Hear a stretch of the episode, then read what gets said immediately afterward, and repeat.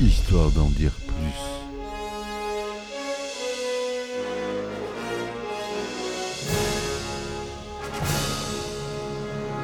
Eh ben attendez, on est en France. Allez, cul sec. Hop.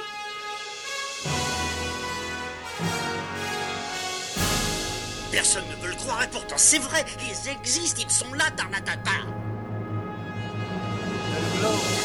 Il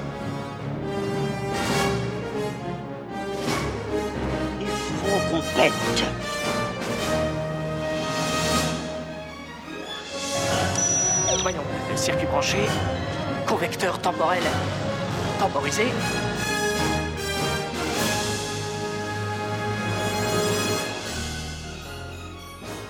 Bonjour, bienvenue sur Histoire d'en dire plus.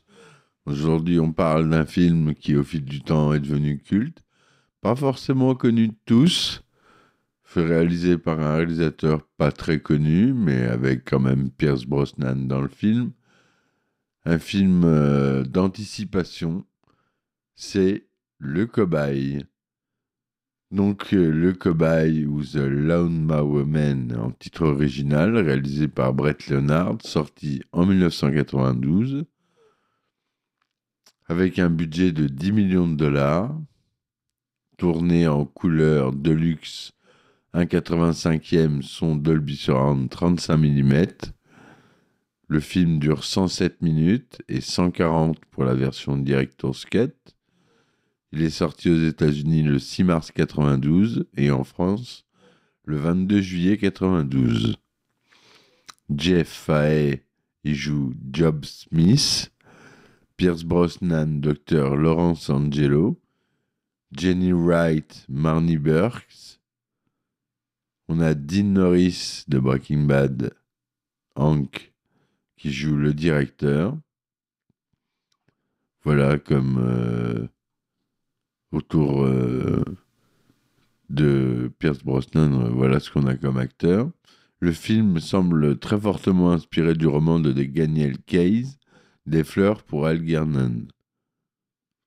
À l'époque, à sa sortie en 1992, le film était novateur pour son utilisation massive en images synthèse, mais on en reparlera.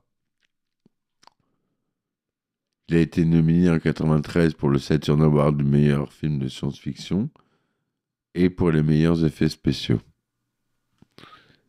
Voilà.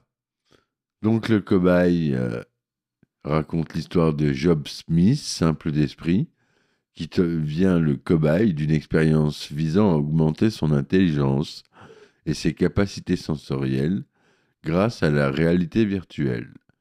Le docteur Angelo, qui dirige le projet, lui fait subir des séances de simulation dans le cyberespace, où il lui fait vivre des expériences sensorielles et cognitives extraordinaires. Au fil des séances, Job devient de plus en plus intelligent, mais aussi de plus en plus instable et dangereux.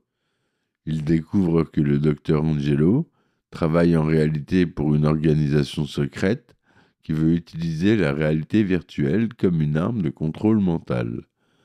Job décide alors de se venger du docteur Angelo et de ses commanditaires en utilisant ses pouvoirs pour pirater les réseaux informatiques et provoquer le chaos dans le monde réel.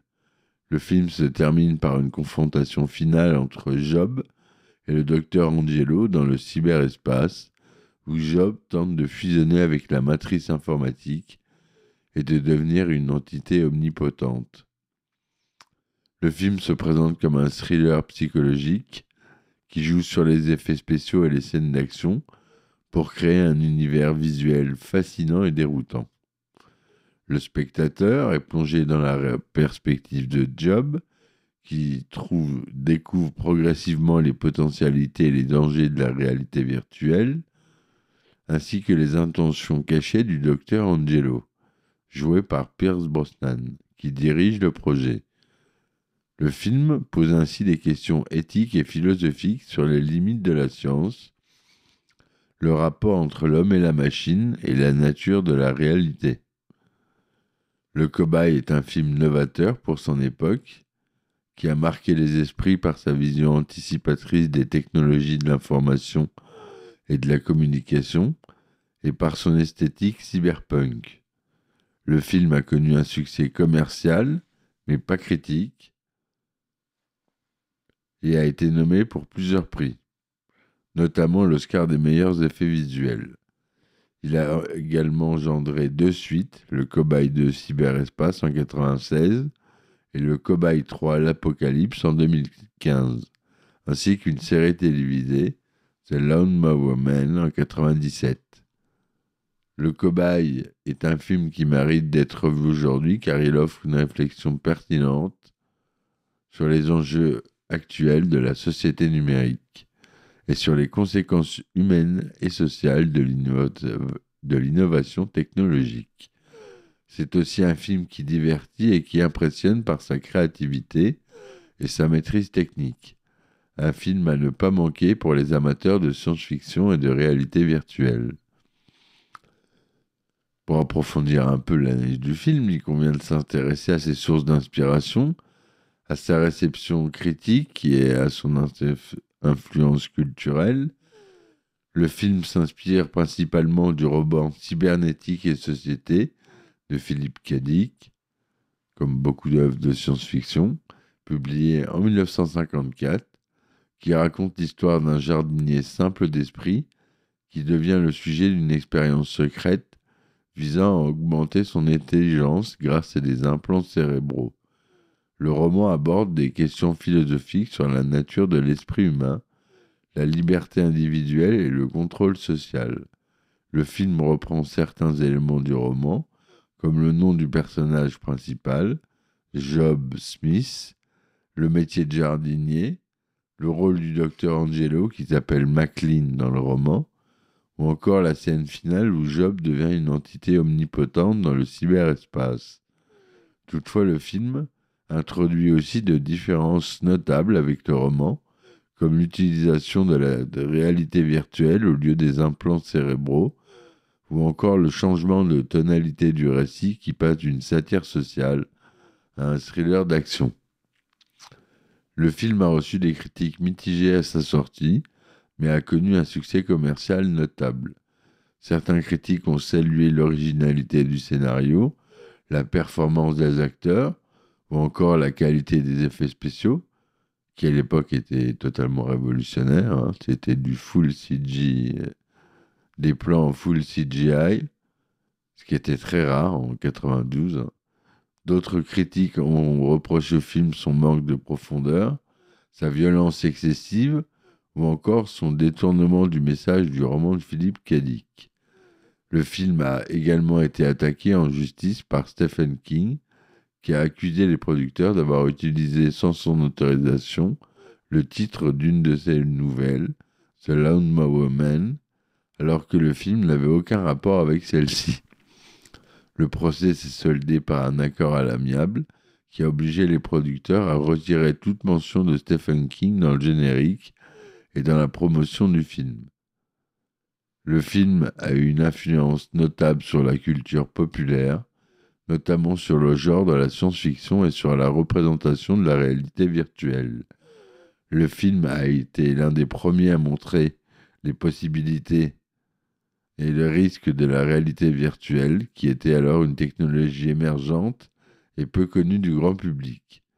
Le film a aussi contribué a popularisé, l'idée du cyberespace, qui sera reprise par d'autres œuvres de science-fiction, comme le roman Le Neuromancien de William Gibson, ou encore le film Matrix des frères euh, sœurs Wachowski. Le film a également inspiré des créateurs de jeux vidéo qui ont repris certains éléments du film, comme le casque de réalité virtuelle ou le concept de stimulation sensorielle. Le film a également engendré un phénomène de culte qui a donné lieu à des adaptations, à des hommages dans d'autres médias comme la bande dessinée, le roman ou encore la musique. Le cobaye, un film qui interroge la frontière entre la réalité et la, fiction. Voilà mes amis, c'était une petite euh, chronique aujourd'hui. J'espère qu'elle vous aura plu. Ce film, il est à voir et à revoir si vous ne l'avez pas vu. Dans un contexte euh, en ce moment d'intelligence artificielle et un peu de peur de ceci, ce film était précurseur et le revoir, ça vous fera réfléchir sur euh, ce qu'il en est euh, d'aujourd'hui. Voilà, je vous remercie de m'avoir écouté. N'hésitez pas à me supporter sur mes différentes plateformes telles que Ulule, Tipeee, Patreon. Je vous recommande Patreon, il y a des abonnements à 2 euros par mois avec des épisodes inédits et des anecdotes de tournage surtout, tirées de beaucoup de films euh, différents, tous cultes. Voilà mes amis, je vous remercie de m'avoir écouté jusque-là. Je vous dis à très vite pour un nouvel épisode. Merci et ciao ciao Histoire d'en dire plus.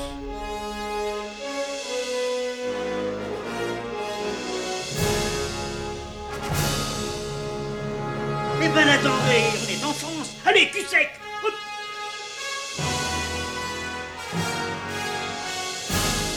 Personne ne veut le croire et pourtant c'est vrai, ils existent, ils sont là, Tarnatata.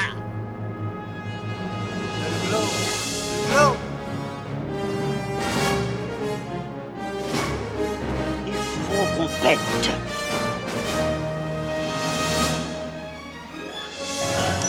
Voyons, circuit branché, convecteur temporel temporisé,